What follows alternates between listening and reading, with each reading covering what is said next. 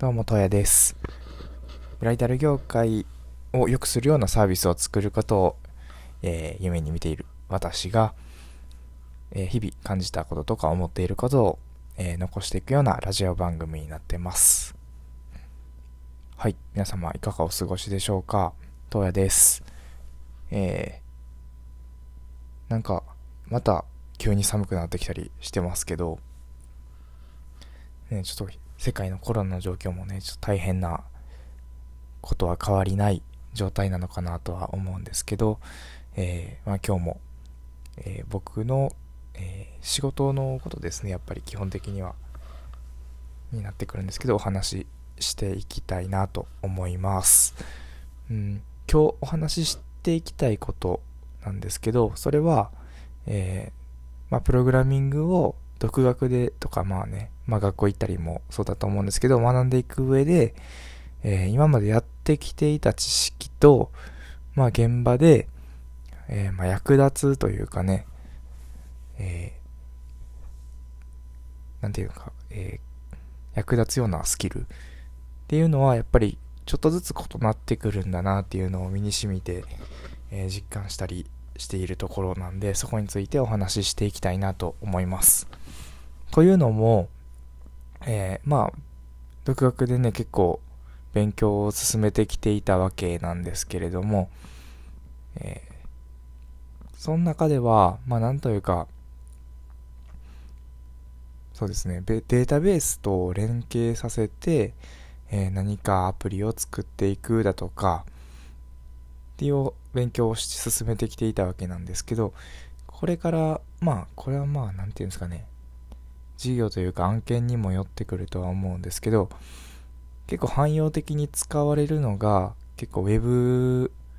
Web ビューですかね。とかの Web の API を使って、えー、アプリに取り込んで作っていくっていうような手法みたいなものが結構まあ汎用的に使えるスキルだったり多く使われてたりする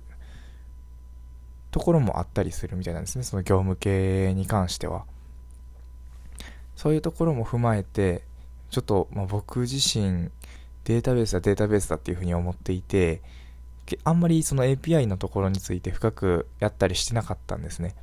なんでおおこっちもやっぱりいるんだなっていうふうにちょっと肩透かしくらったというか、そんな感じでちょっと改めて API の勉強を始めていかないとなっていうふうに思っているところではあるんですけど、うん、まあそれもそれですごくいい経験ですし、えー、自分のその学ぶべき方向が見えてくると、まあ僕自身結構張り切って 勉強を進めれたりする方だったりはするので、えー、まあ、ひとまずはまあ仕事ですね。やっぱり最初、ほん。と2日目からそういう SWIFT の画面見させてもらって、もうなんか結構手取り足取りじゃないですけど、結構しっかり一から基礎からもう一度教えてくれるような環境だったところに感謝しながら、えー、そこに甘んじずに、えー、自分でも勉強を続けて、